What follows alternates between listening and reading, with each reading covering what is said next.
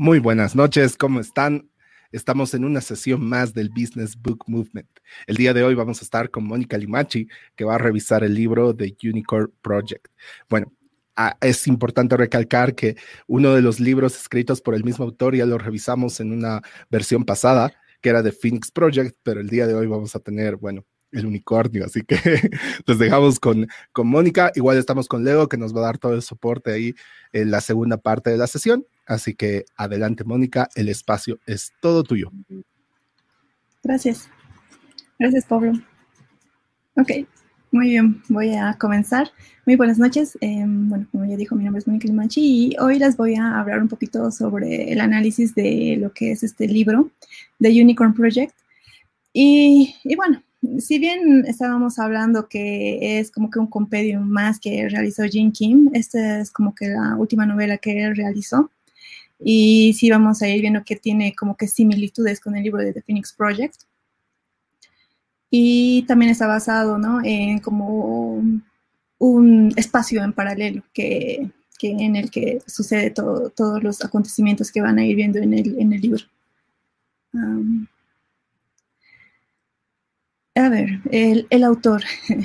Es muy interesante ver el, el, autor. Jim Kim es una persona que ha estado en el área de infraestructura, es una persona que ha entrado en la parte también de emprendimiento, ha sido sitio de una empresa, es ah, alguien que ha ido, uh, bueno, es uno de los que ha ido como realizando este movimiento de de lo que era la cultura de Bobs, eh, ha empezado allá en Estados Unidos, eh, gracias a la unión no solamente de él, sino vamos a ir viendo en sus diversos libros que también van a ir aportando otro tipo de personajes, van a ir identificando a personas del área de Microsoft, de Google, de Netflix y, muchas otras personas que, bueno, ahora ya, ya son conocidas, ¿no? Y, y bueno, si bien Unicorn Project es el último libro que él ha sacado, es una novela muy interesante, es ficticia, obviamente, pero em, trata de emular eh, estos momentos en los que nosotros hemos llegado tal vez eh, a vivir y pues trata de como que darnos esas enseñanzas, ¿no? Para que también nosotros podamos aplicarlas en nuestro, en nuestro trabajo, y si bien esta es una novela así como de, The Phoenix Project, tenemos el otro que es un libro un poco más técnico para aquellas personas que no les guste mucho lo que es la novela y quieren irse directamente a lo práctico. Tenía él eh, también redactado lo que es The DevOps Handbook.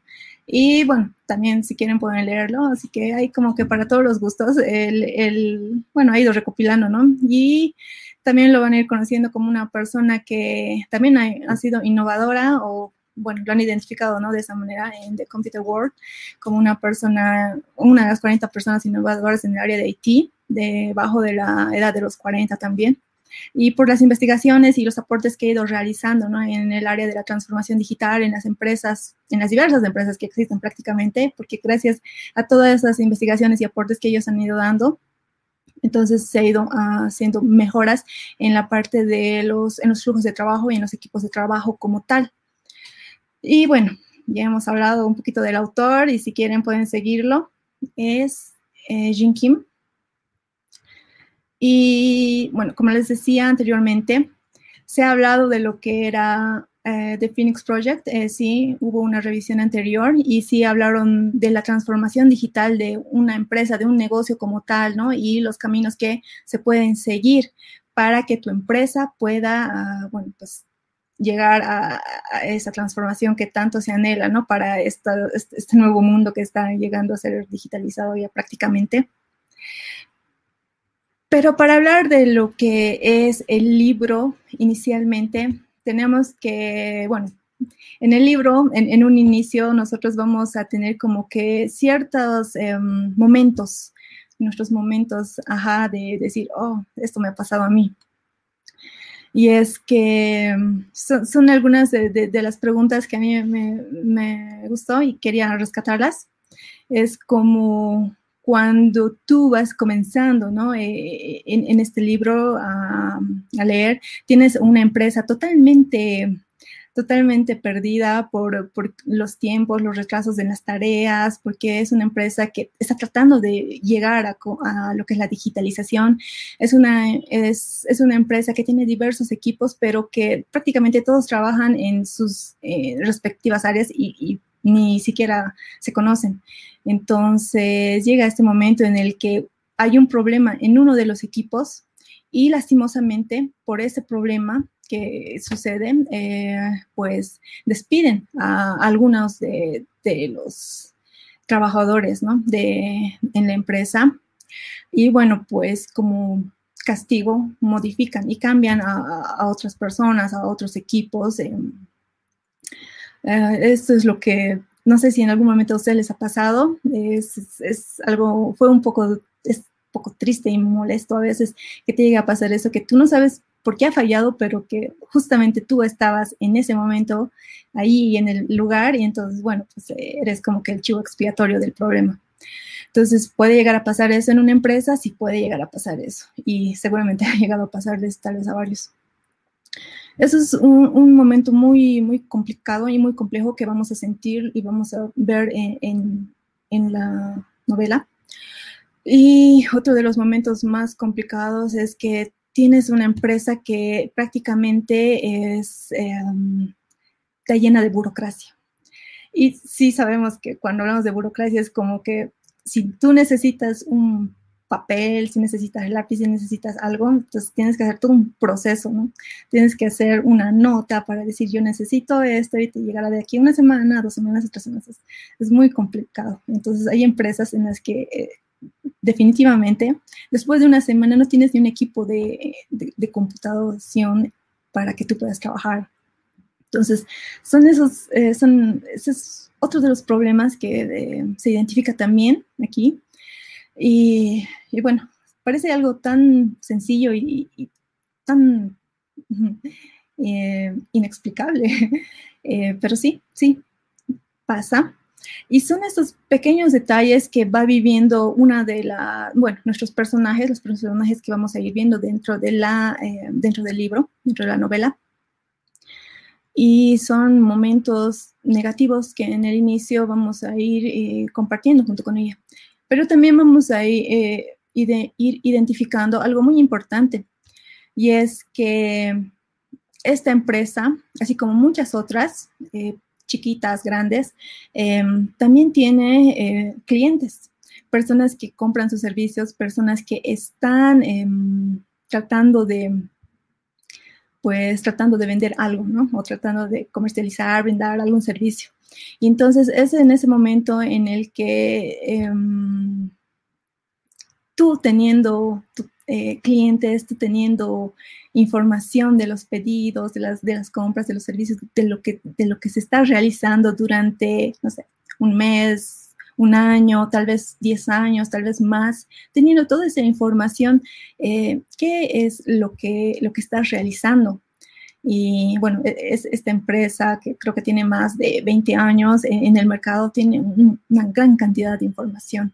Entonces, eh, ellos simple y sencillamente lo han estado almacenando. Entonces, tú en tu empresa, ¿qué, qué estás haciendo? O en tu, en tu emprendimiento, en tu negocio, ¿qué es lo que estás realizando con este tipo de información? ¿Cómo lo estás recopilando? Si realmente lo estás eh, rescatando, si estás haciendo algo con esta información. Y bueno, en la era de la transformación digital de las empresas, los equipos también eh, son muy importantes y y son prácticamente estos equipos los que inclusive pueden eh, analizar estos datos, ¿no? Recopilarlos, guardarlos y es gracias a esto que también nosotros, eh, bueno, eh, con datos recopilados en nuestra empresa podemos ayudar a brindar mejores servicios y mayores, mejores y mayores servicios. ¿Es eso cierto? ¿Es eso posible? Em, en la novela vamos a ver que ellos se van a ir dando cuenta que es un beneficio muy grande para ellos el llegar a tener tantos datos y pues las enseñanzas que, van teniendo y, y, el hecho de que eh, se van a ir conociendo. Sabemos que la novela es en el área de tecnología, pero también nosotros eh, en cualquier negocio, em, nosotros solemos recopilar información y solemos eh, pues ver, ¿no? ¿Qué pedidos están saliendo más? ¿Quiénes son nuestros clientes habituales? Son cosas que podemos hacer en, un simple Excel. Son cosas que podemos llegar a nosotros eh, mejorar y a identificar cómo, cómo, podemos utilizar ¿no? esta información que tenemos. Eso es lo interesante en este punto. Y bueno, tenemos em, dentro de nuestros personajes, tenemos a una gran mujer que va a ir identificando eh, este tipo de beneficios, posibilidades, aportes, mejoras que se pueden hacer a, esta empresa que se está tratando de entrar en lo que es la digitalización. Em, ella es eh, Maxine y la van a ir viendo a, lo largo del libro, em, eh, tratando de hablar con tanto con gerencia, tratando de hablar con los clientes, con las personas que realizan los pedidos, con las personas de desarrollo, con las personas que están en IT, en operaciones, en marketing. Entonces es como que eh, vamos a ir viendo que ella también eh, es un gran apoyo para, para Bill, que es eh, el otro personaje, ¿no? Del de, otro libro. Entonces es como que una mezcla em, de, al final, de, lo que ella hace con los equipos internamente dentro de la empresa, cómo hacen la mejora dentro de la empresa, ¿no? los flujos de trabajo, cómo se pueden ir mejorando. Y ella, junto a un equipo de... Eh, profesionales especialistas em, de diversas áreas, todas las áreas de, tecnología, marketing y viendo y analizando cómo pueden todos ellos trabajar coordinadamente en conjunto y cómo eh, pueden mejorar y agilizar los procesos de entrega. Porque eh, entregar un sistema, un, nuevo cambio, em, un, nuevo, un nuevo producto, un nuevo feature, le dicen, es, como que tener, ¿no? Seguir un proceso. Y si estos procesos son largos, obviamente es, pueden llegar a ser aburridos, pueden llegar a tener muchos problemas, pero si estos pueden llegar a ser cortos, entonces ahí vamos a ir ganando eh, tiempo, vamos a ir, em, bueno, reduciendo, ¿no? Los costos de, mm, los costos que pueden ser perjudiciales para la empresa. Entonces, a ella la vamos a ir viendo y también vamos a ir viendo cómo ella junto al equipo van a ir identificando em, cinco ideales para que la empresa, y bueno, en el, en el área de tecnología, en este caso, eh, puedan mejorar eh, sus procesos. Y también puedan mejorar el, el trabajo que se realiza, ¿no? Durante, bueno, en toda la empresa. Así que em, vamos a ir hablando sobre los cinco ideales que están, van a ir viendo y van a ir identificando, ¿no? En la novela. No les voy a ir spoileando más de la novela, eso ustedes ya tienen que ir eh, leyendo. Lo que sí les voy a decir es que dentro de los ideales eh, que ellos van identificando, el primer ideal es sobre lo que es eh, um, eh, locality and simplicity, que es como que tú tienes que poder realizar tareas eh, de manera sencilla. O sea, tus tareas tú debe, para ti deberían ser sencillas. Eh, no quiero decir que sean fáciles, sino que pueden llegar a ser cortas, concisas, que puedan ser eh, diseños, em, productos, ¿no? Localizados, localizables, fácilmente de localizar. Y si tú necesitas hacer un cambio, entonces, o u otra persona necesita hacer un cambio, entonces fácilmente va a poder localizar y va a poder realizar la tarea. Entonces, con todo esto que viene, que nosotros sepamos eh, realizar eh, una mejor comunicación, que los equipos puedan llegar a comunicarse de mejor manera, que haya coordinación entre los equipos, ¿no? No es que, ah, yo tengo un cambio, yo tengo que hacer algo y, voy a ir a... Eh, cuando yo quiera puedo hacer el cambio, ¿no? no es así, tenemos que coordinar, ¿no? ¿Qué es lo que vamos a ir realizando? Nuestras tareas de manera coordinada, cosa de que eh, si alguien realiza alguna tarea, todas las demás personas sepan que esa tarea realmente es, em, realmente eh, debe realizarse. Es tener eh, control sobre lo que nosotros vamos a ir realizando. La otra es em, hablar de sincronía, ¿no? Tenemos que ir sincronizando, viendo cuándo se van a realizar estas tareas. O sea, no es Ah, yo quiero hacer eh, un zapato hoy y, esta semana y, yo lo realizo. Eh, eh, y la otra persona es como que tú tienes un, producto, ¿no? bueno, en este caso un zapato. y si yo, yo quiero realizar las plantillas, tú tienes, la, la, otra persona tendrá que realizar el, qué sé yo, el, las, los, los guatitos, entonces otra persona tendría que realizar la parte del cuero, entonces eh, son cosas que tienen que, cada uno tiene que ver en qué tiempo va a entregar y para que todo esto se une y puedas sacar un producto, ¿no? Entonces son cosas que tú tienes que ya ir viendo y sincronizando. Entonces, ese sería la, nuestro primer ideal. El segundo ideal es que tú cuando estás en un equipo o, bueno, ustedes cuando están en, un equipo, en una empresa, tienen que comenzar a involucrarse y em, hablar más, eh, entender más sobre las tareas que van a realizar. No porque te digan tú vas a hacer eh, una plantilla, o sea, tú vas a realizar la plantilla, pero no sabes si esto va a ser para, para un zapato, para un tenis, para un, no sé, un zapato de, taco, no sé, de mujer o de hombre. Entonces, son cosas que tú tienes que ir hablando. En el área de tecnología es lo mismo. Entonces, tú tienes que ir viendo como que, qué tareas tengo que hacer para el día de hoy, qué tareas tengo que entregar para el día de mañana. Entonces, es como que ya tú tienes tus metas, ya tú tienes eh, como que los goals del día, ¿no? Entonces, eh, al entregar, al tener ya la tarea identificada, tú mm, vas a poder sentirte como que, ah, he, terminado esta tarea, entonces son como que, como que em, has aportado en el flujo, tienes, tienen un flujo, ¿no? De trabajo, tú estás siguiendo ese flujo.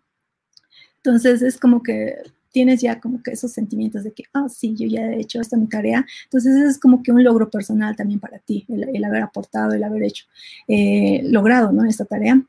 Y si llegara a haber algún problema, entonces tú tienes que saber eh, o, o por lo menos averiguar, ¿no? ¿Qué es el problema?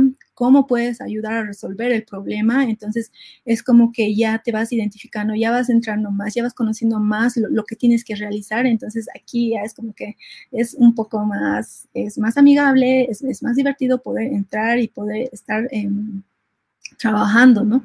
en equipo y poder ayudar a resolver los problemas que se van a ir presentando en la, en la empresa. Entonces, este es como que el segundo ideal que se, que se ha ido identificando. Ahora, el, hablando más del tercer ideal, es como que eh, hablamos de mejorar ¿no? nuestro trabajo del día a día, nuestro improvement of the daily work. Es eh, tú eh, cuando vas a ir viendo em, algún problema, tienes que em, ver cómo puedes ir eh, solucionándolo, eso es cierto, pero también aquí entra lo que es priorizar las tareas. Em, ¿Qué es más importante? ¿Sacar nuevos productos o em, mejorar lo que ya tienes? Entonces ahí tienes que hacer como que un balance. ¿Qué, qué es lo que te, qué es lo que mejor eh, va para la empresa? ¿Cuál es el mejor aporte? Entonces ahí tienes que ver porque sigamos en algún caso, eh, por ejemplo, en una aplicación, el, botón de pagar eh, se ha arruinado. Se ha arruinado. Entonces, esto es primordial. ¿Por qué? Porque si tú no solucionas este botón, si, tú no, si el cliente no puede pagar el, el producto que quiere comprar, entonces definitivamente la empresa va a perder dinero, entonces el, cliente nunca más va a volver porque va a decir, o sea, no puedo comprar un producto. Entonces, el, hecho de que tú digas en tu empresa, oh no, tengo que solucionar eh, el botón de pagar, tenemos que pagar, tenemos que poder em, permitir que los clientes puedan pagar. entonces, esto es prioridad. Entonces, ahí ya, sabes, ¿no? Que, ¿Cuál es tu prioridad? Entonces, es importante ver e identificar esto. Ahora, hay una cosa muy interesante, lo que son los technical debt. En la parte de tecnología, generalmente, y, eso es, eh, creo que sin, sin mentir, es um, cuando van identificando diversos problemas, cambios, mejoras y dicen, ah, esto, este botoncito no se ve bien, este color no combina, ah, este, aquí no, no puedo entrar a, ver, digamos, los, eh, el artículo, o no puedo, no puedo realizar, em, o no puedo eh, imprimir, o, son cosas, son varias tareas que uno va a ir almacenando y, va a ir viendo, puede llegar a ir almacenando. Y a medida que pasa el tiempo, si, si alguien no va viendo que es primordial solucionar alguno de estos problemas, porque cada problema chiquito que tenemos es como que el cliente va a ir encontrando estos problemas y va a decir, oh no, Mm, si esto no, si no puedo ver el producto, entonces no, mejor um, me voy a otro lado. Ah, no puedo imprimir, quisiera imprimir y, ver después el catálogo. Entonces mm, se va a sentir como que mm, incómodo el cliente, como que no, no puedo realizar esto. Entonces, cuando vamos viendo que hay muchas pendientes para solucionar en nuestro producto, entonces aquí ya es donde tenemos que comenzar a analizar. Eh, o poner a una parte del equipo a comenzar a solucionar estos pequeños problemas que a la larga, si son chiquitos, es cierto, chiquitos, a la larga tenemos una lista tan grande, pero tan grande de problemas que nos va a ir costando más dinero y más dinero solucionando.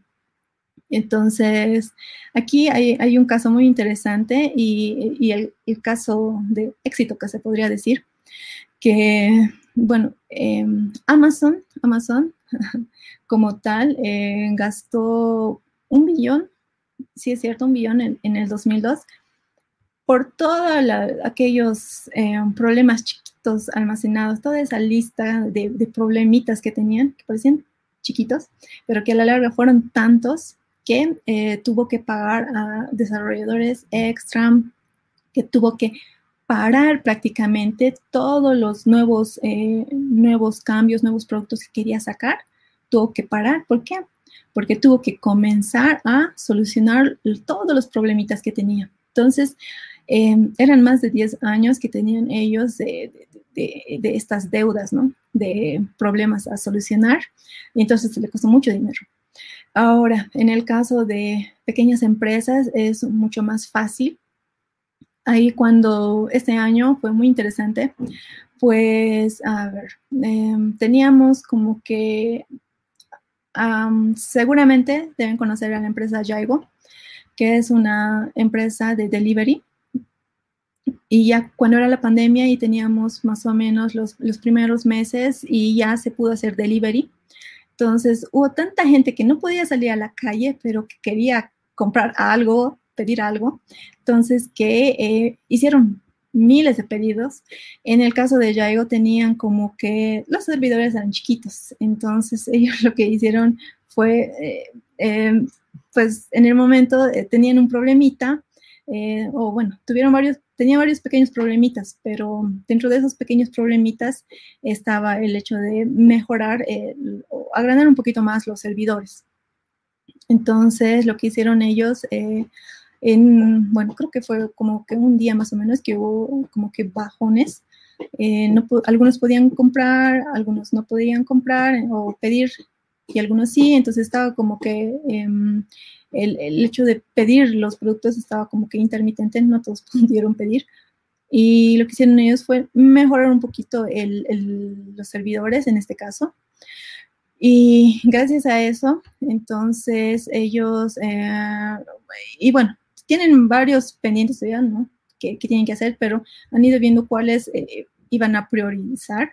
Y pues eh, tenemos a Yaigo y después del segundo día, tercer día, me parece que ellos ya, ya, ya como que mejoraron ya como que podían hacer los pedidos, ya como que eh, dijeron, ah, ahora sí, sí, nosotros eh, podemos eh, tenemos acceso, todas las personas que quieren pueden realizar los pedidos, porque inclusive el, el, CEO habló y, y, pidió disculpas ¿no? por esa parte.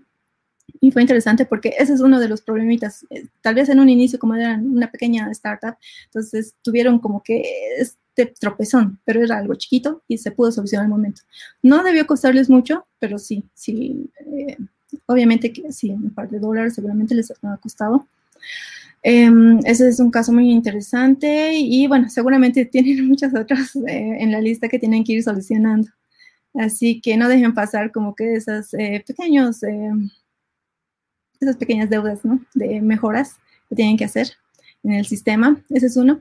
Y bueno, Pasando al cuarto punto, que es el, ideal número cuatro, que hablamos del psychological safety, que es como que em, tú eh, dentro de tu empresa, em, realmente, ¿qué es lo que sientes? Em, y, aquí vamos viendo que eh, es muy importante hablar, cuando hablamos de liderazgo, hablamos de personas, de nuestros jefes, que no deberían ser como jefes como tal, sino deberían ser personas que deberían eliminar lo que son eso, esos sentimientos de miedo, los castigos, o el hecho de que eh, los mismos, eh, las mismas personas que trabajan, los trabajadores, ¿no? Um, no se sientan eh, inconformes, es un poco como que un sentimiento negativo en algún momento, ¿no? Para cada uno. Y pues tenemos a esta parte tan importante que es cuando tú estás en una empresa, ¿cuán seguro estás realmente en, esta empresa? ¿Sientes seguridad de, poder eh, ser, ser, libre en el, en el, en el sentido de decir, Em, yo estoy en esta empresa y he encontrado que hay estos problemas, se pueden hacer estas mejoras, ¿qué les parece si, eh, si podemos hacer em, estos cambios? Entonces es como que una persona que pueda no solamente trabajar eh, rutinariamente, sino una persona que también pueda aportar y puede sentirse libre de poder em, hablar, ¿no?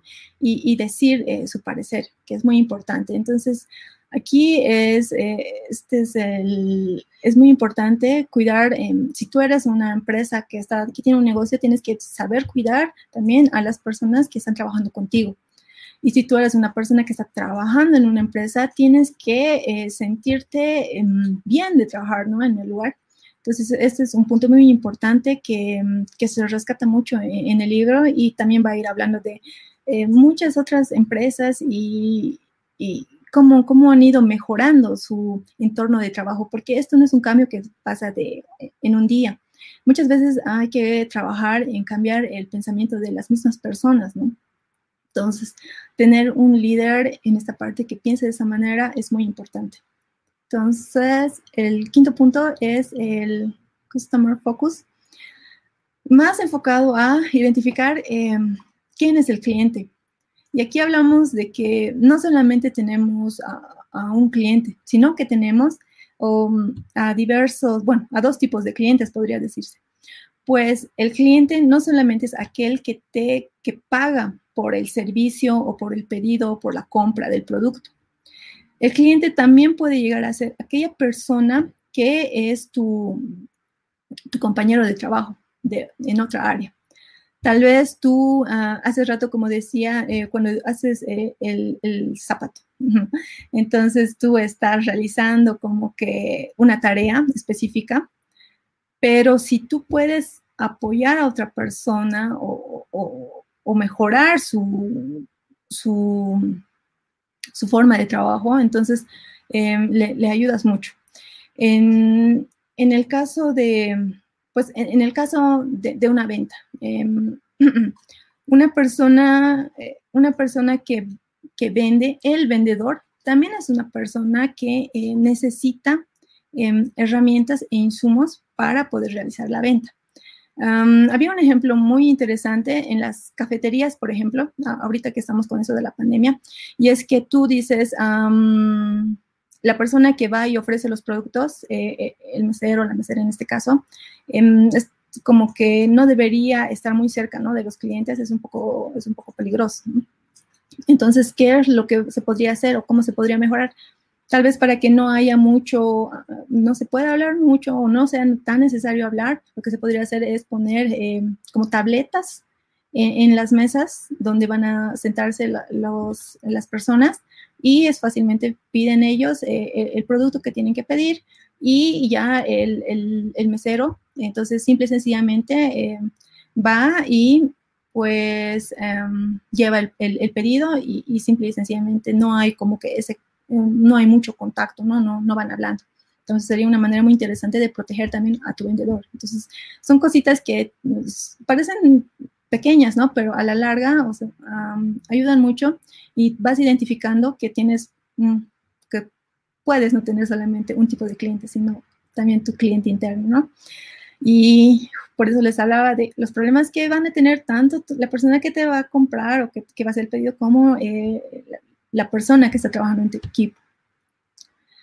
Y, aquí, bueno, pues eh, estos son los cinco ideales que se ha ido identificando en, la novela y que son súper interesantes, como los van a ir descubriendo.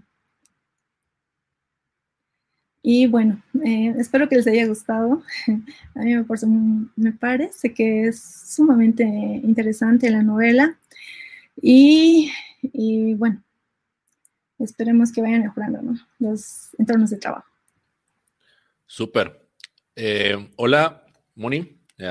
que nos ha gustado bastante la, esta revisión que has hecho. Eh, nos, deja, nos deja pensando mucho, a mí personalmente, sobre todo en el punto número uno, porque es, algo, es una pregunta que, que, a veces uno piensa que la burocracia está solamente en, en, los espacios de servicio público y no, la realidad es que está en todos lados, incluso en los emprendimientos, a veces las mismas startups cuando arrancan, arrancan y empiezan a poner sus mismas trabas y, me ha parecido buenísimo como, como la manera en que lo plantea, plantea el autor todo este tema. Sí. Eh, bueno, vamos a pasar ahora a la parte de, preguntas. Eh, para ello voy a invitar a, Leo a que nos acompañe aquí en la transmisión. Leo, bienvenido. Hola Mike, ¿cómo va? Em, em, empecemos, Leo, empecemos este, porque hay mucho material aquí con, lo cual poder platicar. Excelente. Bueno, em, la verdad es que me gusta mucho el autor. Yo tuve la, la oportunidad de leer el, anterior libro, Phoenix Project, porque me pareció espectacular y siento que es un libro increíble para las personas que les encanta tecnología y que quieren entender cuál es el problema de organizar, ¿no? Salir de lo urgente e ir a lo importante. Entonces, la primera duda que me, que me surge es, ¿por qué escribió este libro? O sea, este segundo libro. ¿Es como la continuación del primero? ¿Es la misma empresa en otro momento? ¿Son dos empresas muy distintas? O sea, ¿por qué alguien que le gustó el primer libro leería el segundo libro? De... Ah, bueno, em, si bien en el primer libro se hablaba de lo que era el, negocio, ¿no? Y cómo puedes tú mejorar el negocio, en este otro, si te das cuenta, habla más de las personas internamente eh, dentro de una empresa. Cómo mejorar el flujo de trabajo interno, porque esto no solamente es eh, mejorar eh, el trabajo y, el resultado del trabajo, sino cómo apoyar a las, a las mismas personas. A tus trabajadores, a esas personas que están trabajando en la empresa, porque no solamente son trabajadores, son personas que necesitan eh, crecer, eh, que pueden aportar también a la empresa, entonces, eh, y que pueden, em, bueno, que prácticamente están realizando todo el trabajo. Entonces, ¿cómo mejoras ese flujo de trabajo y cómo haces que esa persona se sienta bien aportando a la empresa? Entonces, em, para, para él, para el autor, para Jim Kim, era muy importante eh, presentar esta otra perspectiva, ¿no? Que, es prácticamente es algo que no se ve en, The Phoenix Project. Buenísimo. ¿Pero viene a ser la misma empresa o es otra empresa? Es la misma, empresa. Es la continuación, o sea, después de que esto ya está como optimizado. No, es pues como, es, no, es prácticamente eh, el otro lado que no se vio en The Phoenix Project.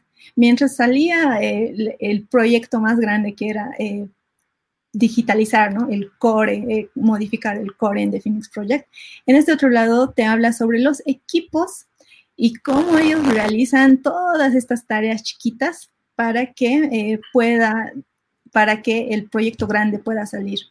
Entonces, es en el mismo tiempo, es, es en los personajes van a ir viendo, identificando que van a ser varios personajes eh, van a ir apareciendo en The Unicorn Project porque son prácticamente, Bill eh, es prácticamente el que está, el, que coordina, ¿no? Con, con, estos equipos. Entonces, por eso te digo, es el otro lado, el lado de la empresa, el lado de los trabajadores. O sea, a ver, poniéndolo, a ver si, si, si estoy bien, porque me acuerdo que estaba antes el encargado de, del proyecto macro, que era toda la, toda la organización que agarró a gente de desarrollo y a la gente de, de operaciones y logró optimizar todo esto para que Phoenix Project salga. Pero eso hizo que todo el trabajo de operaciones cambie radicalmente, ¿no? Y creo que ahora esto se centra en operaciones, ¿no? En este proceso de cambio cómo hicieron ellos dentro para cambiar toda la manera de trabajar, porque ellos están acostumbrados a, hay una alarma, apago, hay una alarma, apago, ¿no? Entonces creo que les cambian un poco la estructura y ahí es cómo, cómo eso funciona internamente o no Sí, prácticamente. Ah, qué increíble. El flujo de trabajo cambia. Ya, súper. ¿Y este, ¿Y este libro hace cuánto lo leíste? Mm, a mediados de año lo, leí. Súper. ¿Y, hay algo que tú digas, wow, así, un, momento que tú hayas leído en el libro que sea así como, mierda, no lo puedo creer, o que te hayas sentido muy identificada y como que lo voy a aplicar en mi vida, no sé?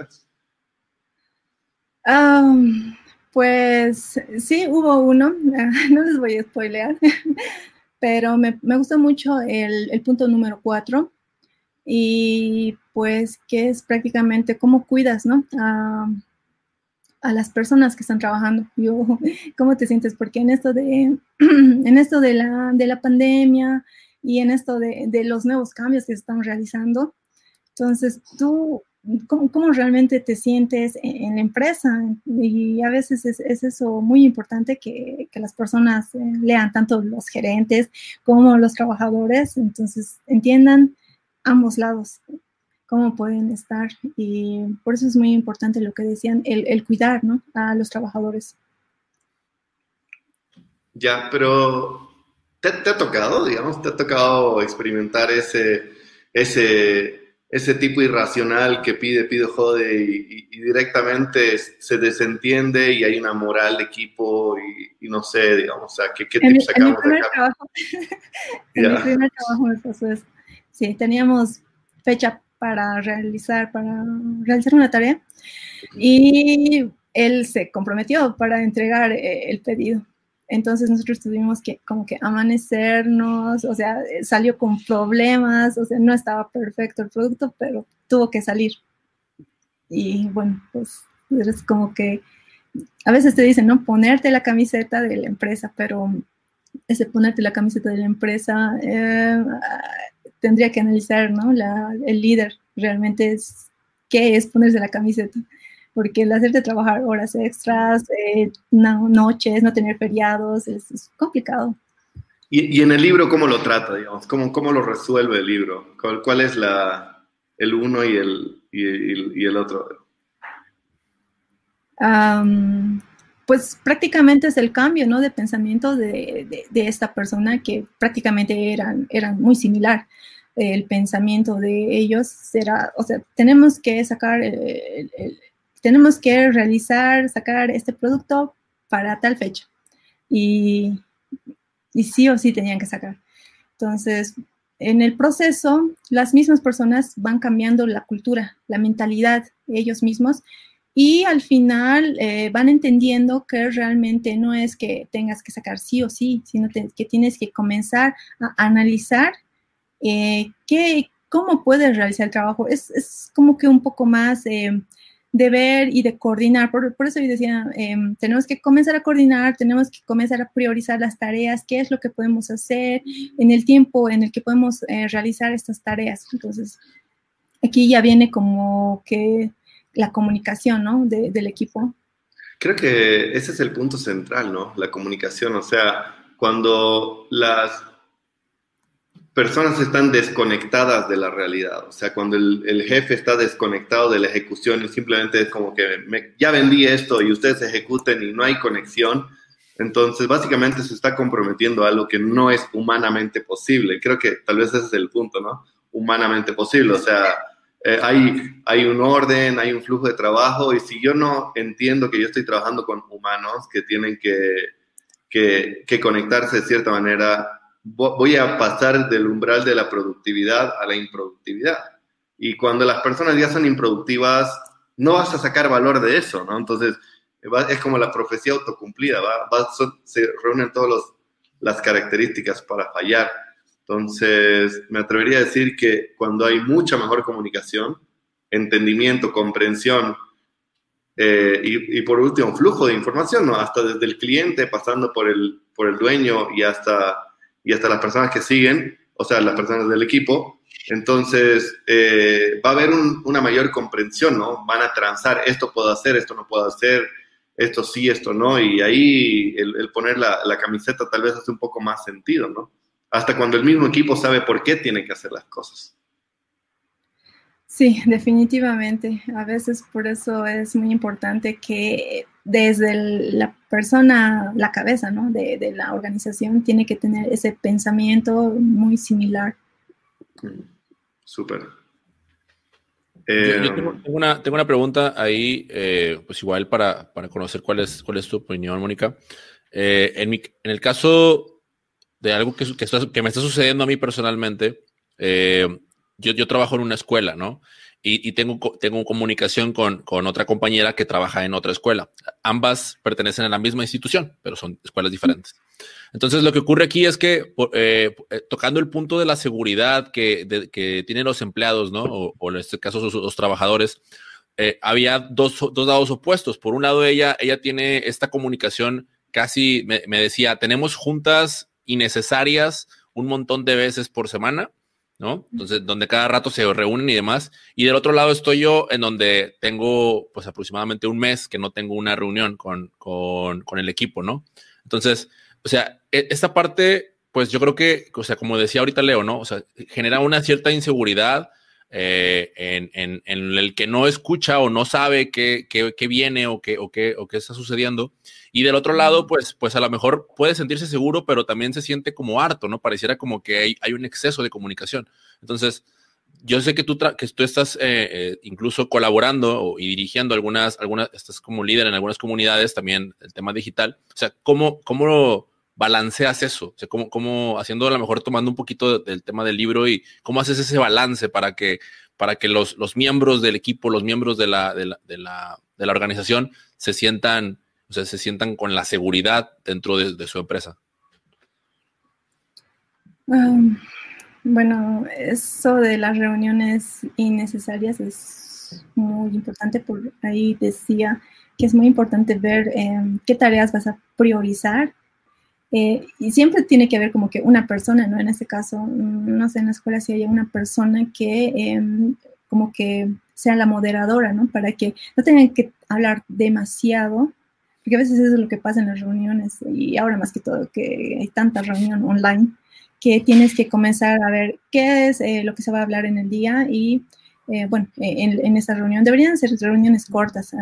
aquí están como que, no sé si han escuchado de esto de los pizza teams, súper cortitas y que las personas em, vayan y, y realmente hablen en esa reunión Em, sobre la tarea o sobre el, tema que tenga que realizar, pero tiene que ser así corto y conciso, em, porque de nada sirve relatar toda una historia y, no vas a decir nada, ¿no? Es eh, muy importante que sean objetivas estas reuniones, entonces es sería muy bueno que, por ejemplo, eh, en el caso de la escuela, pues haya una persona que modere, que ya les vaya diciendo tal vez por el chat, eh, tal día vamos a tener eh, la reunión, va a ser de, mm, qué sé yo, 30 minutos, cada uno va a hablar durante 3, 4 minutos y, va a ir a, dar su tema, su tema y como que va a sacar, va a hablar, ¿no? Objetivamente los puntos clave y, así, ya como que cada uno ya más o menos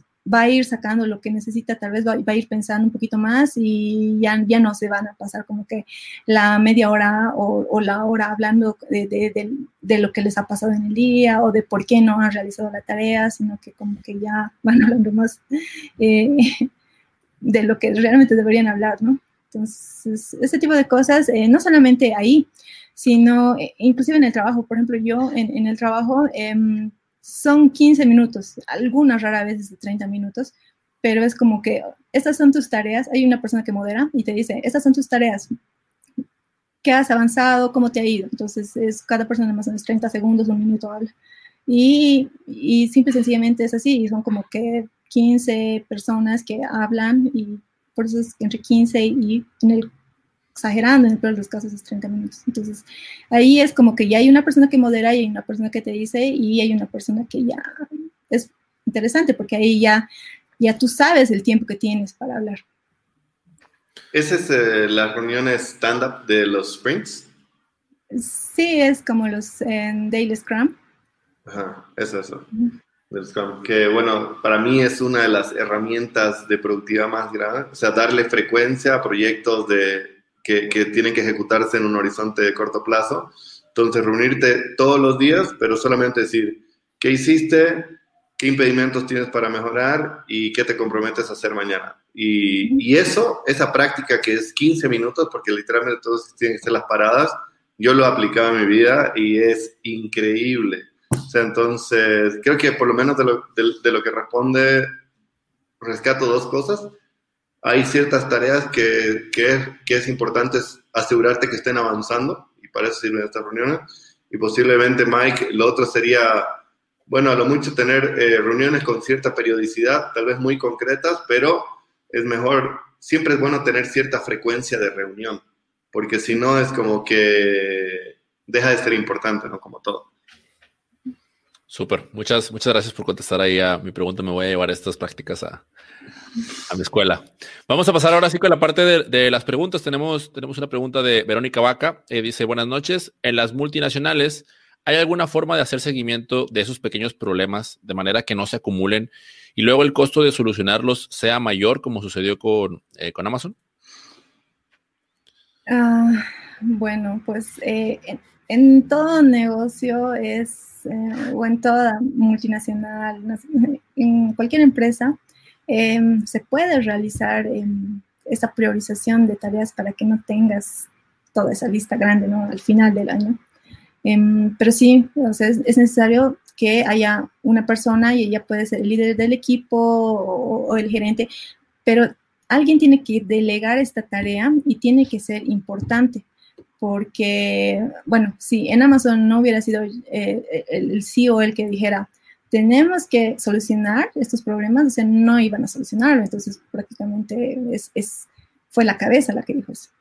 Entonces, en las multinacionales, en las empresas, es, tiene que ser, ahí es el problema, no tiene que ser una persona, un, un, jefe, alguien que diga, o sea, que tenemos que eh, analizar qué problemas y podemos solucionar, qué problemas eh, son prioritarios, qué problemas podríamos tal vez dejarlo para un cierto tiempo, pero sí o sí tienen que solucionarse a, la, bueno, en, el, en cierto periodo.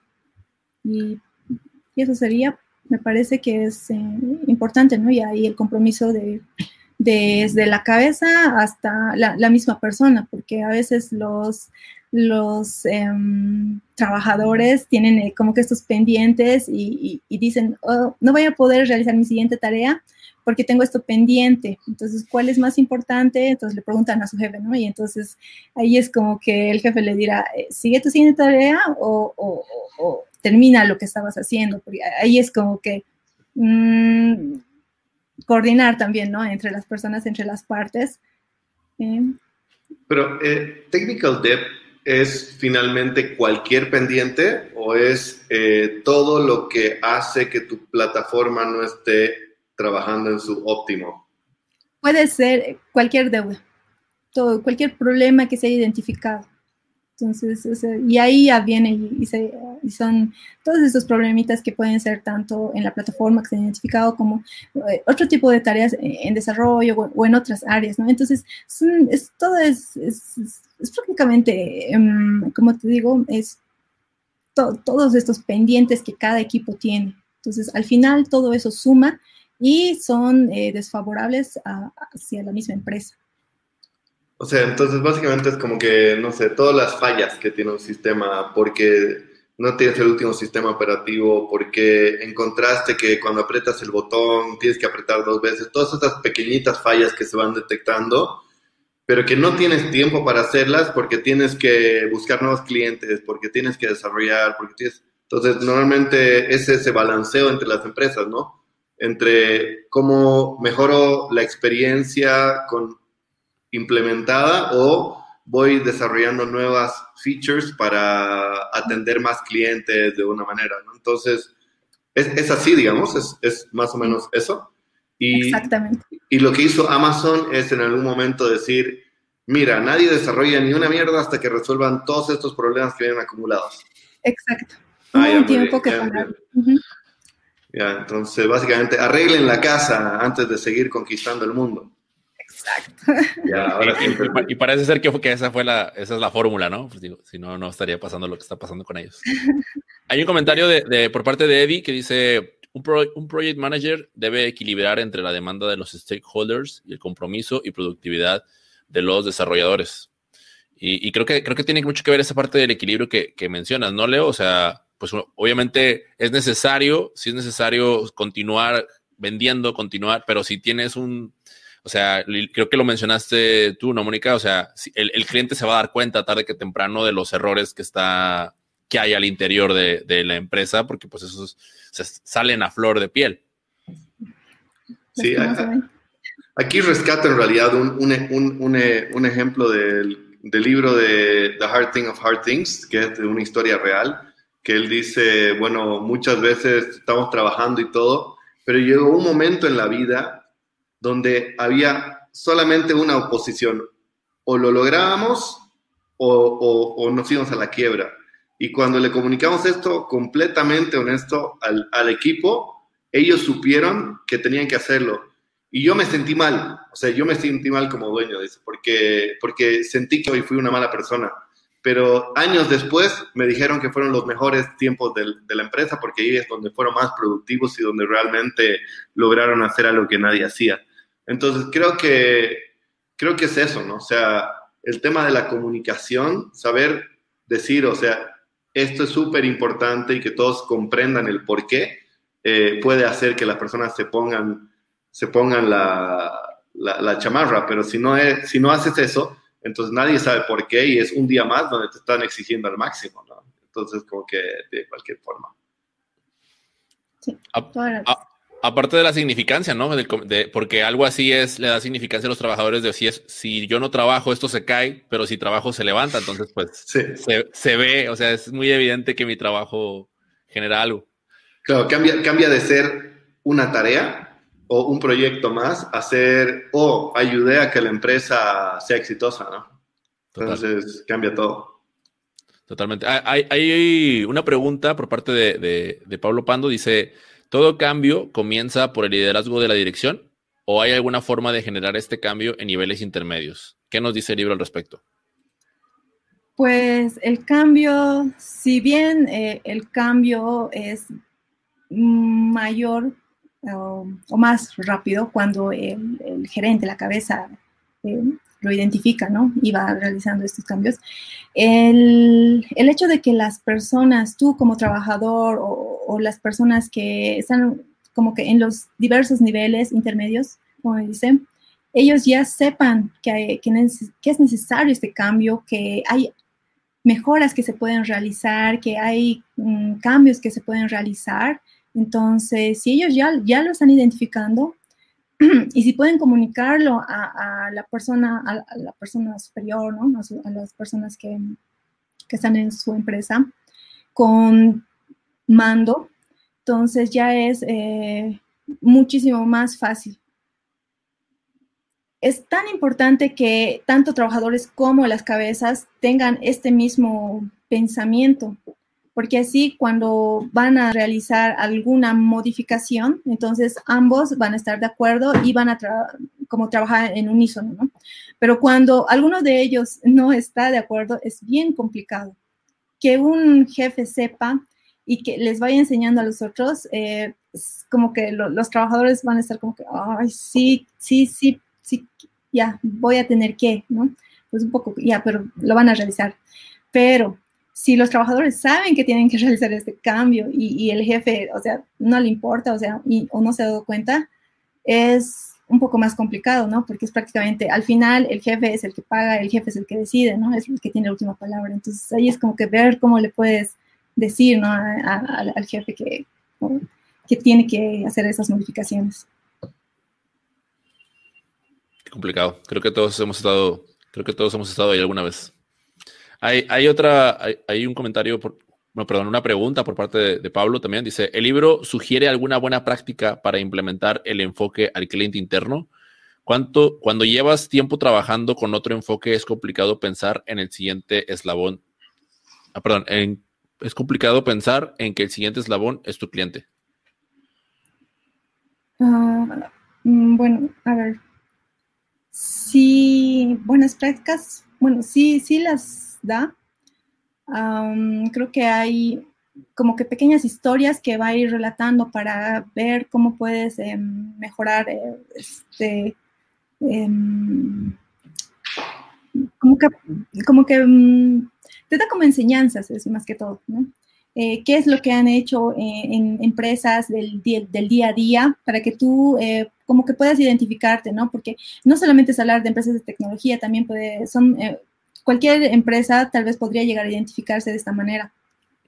En, bueno, al final nuestro eslabón, sí, nuestro último eslabón es el cliente. Em, pero, a ver, em, ¿alguna mejora? ¿Algún, ¿Alguna Mm, tendría que. no quiero spoiler. no spoilers, no spoilers, entonces. Sin, spoilers. Lo siento, Pablo. No va a haber spoilers esta noche. Bueno, vámonos con, vámonos con la siguiente. Y, con esto, con esto vamos cerrando. Nos dice Moni, ¿recomendarías que empresas paren nuevos features para QA, plus, QA plus fixes como Amazon o seguir adelante y corregir cosas con nuevos features? Mm, mucho depende. Em, mucho depende. Cuando hablamos de hacer eh, mejoras em, o cuando hablamos de, hablar sobre problemas que ya hemos identificado y que estamos eh, arrastrando, ¿no? que todavía no hemos solucionado, entonces tú vas, eh, tú tienes que ah, analizar esta parte. Em, lo que, bueno, lo que se sugiere, o lo que han sugerido, he leído varios, eh, varios reviews, era que si tú ves que hay un problema, entonces tienes que delegar a alguien de, tal vez al, al mejor de tu equipo, para que solucione este problema. ¿Por qué? Porque el mejor lo va a solucionar en un tiempo más corto y lo va a hacer bien. Entonces ahí ya es como que tratar de solucionar lo antes posible estos problemas. Y si tienes que parar, bueno, pues eh, vas a tener que parar, pero si mm, lo vas a hacer, va a ser más corto, ¿no? ¿no? No va a ser tan largo. Por eso tratar de solucionar en el menor tiempo posible. Creo que tal vez ahí es importante rescatar lo que dice en el libro, ¿no? Tener muy clara cuáles son tus prioridades, ¿no? O sea, eh, tu, tu, mundo se va a morir si es que no vendes, entonces seguramente tienes que desarrollar features, pero básicamente Amazon con toda la plata que tiene podía darse el lujo de, de limpiar la casa. En el caso de Amazon, que era una empresa sumamente grande, es, em, eh, sí, tenían años de, problemas y que tenían que solucionar y por eso les costó mucho. Pero en el caso de empresas más chiquitas o empresas que están comenzando, es mucho más fácil porque tienen fallas, pero son menos, son más pequeñas. Entonces es más fácil eh, poder resolverlas y hacerlo lo, más pronto posible. Entonces como que no va a alterar mucho estos cambios. Súper. Bueno, pues eh, vamos, vamos cerrando ya, chicos. Eh, solamente que, miren, estoy teniendo ahorita como que no, logro concretar. Ustedes saben que después de aquí nos vamos al, café buquero, ¿no? Y, dentro de los temas, no, he logrado como, como aterrizar eh, cuál sería un buen tema para llevarnos después de aquí para ir a para seguir conversando por allá. Estoy por ahí entre el tema de, de las si el balance de las mejoras y los errores, la parte de la comunicación, el ponerse la camiseta, o sea, no sé, la verdad es que ya, ya estaba, aquí escuchándolos y pensando y tratando de invitar a la comunidad, pero eh, Moni, ayúdame para, para definirlo y, sobre, y también para invitar a, las personas que nos están viendo a, que nos acompañen en la conversación en Discord. Eh, ¿qué, tema crees tú dentro de, la, de, todo lo que revisaste del libro sería el más interesante para, para seguir conversando ahorita en el Café Buquero? Ah, bueno, tal vez el, ponerse la camiseta. Ojo, no, tiene que ser de los que yo dije, o sea, solamente te, lo ponía a ti para que tú me, ayudaras y me, me, ayudaras a, pensar en algo nuevo. Pero, es interesante porque cuando hablas de ponerse la camiseta también hablas de como que, em, o sea, si, si tú has tenido algún, algún problema, algún mal algún mal trabajo o algún momento negativo, ¿no? Eh, en el que te has sentido como que, ay, tengo que ayudar en la empresa, o, ay, ya ni modo, mi jefe me ha pedido que me quede ahora, o yo como jefe, ay, no, ya sí, tenemos que seguir, no, no voy a tener mi feriado. Entonces, es como que, sí, o sea, es, es un problema bien cotidiano que suele pasar en serio. Entonces, pues sería interesante ver cómo es que han solucionado este problema, cómo es que tú estás trabajando en tu empresa, cómo es que realmente están, porque aquí ya hablamos, y, es un poco más largo, ¿no? Porque tú ya hablas de los flujos de trabajo, cómo realmente lo están realizando y cómo están llevando adelante eh, mejoras y están haciendo cambios. Entonces, em, sí, o sea, hay un tema interesante. O, tal vez puede ser un tema como cómo se prioriza el trabajo en empresas tecnológicas, no sé. es lo mismo, ¿no? Ah. ¿Cuándo te pones y cuándo te sacas la camiseta? creo, que, creo que ahí, ya que discutamos el tema de ponerse la camiseta, y vamos a hablar de, de, prioridades hasta, hasta los errores y Amazon va a estar también ahí en la conversación. Así que, bueno, pues vamos, a, los invitamos, invitamos a, la audiencia a que nos acompañen un momento más en el Café Buquero. Eh, chicos, ayúdenme por favor eh, haciendo unas conclusiones breves para, toda la gente que estuvo aquí acompañándonos. Eh, voy a comenzar contigo, Moni, y cerrando con Leo. Ah, bueno, yo primero les quiero invitar a que lean el libro a que, bueno, pues e, este es uno de los libros, hay muchos otros libros, eh, pueden leerlos y también ha habido ya revisiones de algunos libros de tecnología también acá en el Movement. Entonces pueden también ver eh, las, las, reseñas, los análisis que se han hecho. Entonces, nada, es eso y que, bueno, nos sigan en disco. Súper. Leo. Súper. Eh, creo que algo muy interesante de este autor es cómo él relata una novela. Entonces, creo que hay muchos que estamos aburridos de leer eh, acerca de emprendimiento, el título de confianza y puro teoría, ¿no? Entonces, lo interesante de este libro es que te lo relata de una manera que te puedes acordar. Entonces, si te interesa la tecnología, te interesa saber cómo priorizar los proyectos globales, el Phoenix Project es increíble.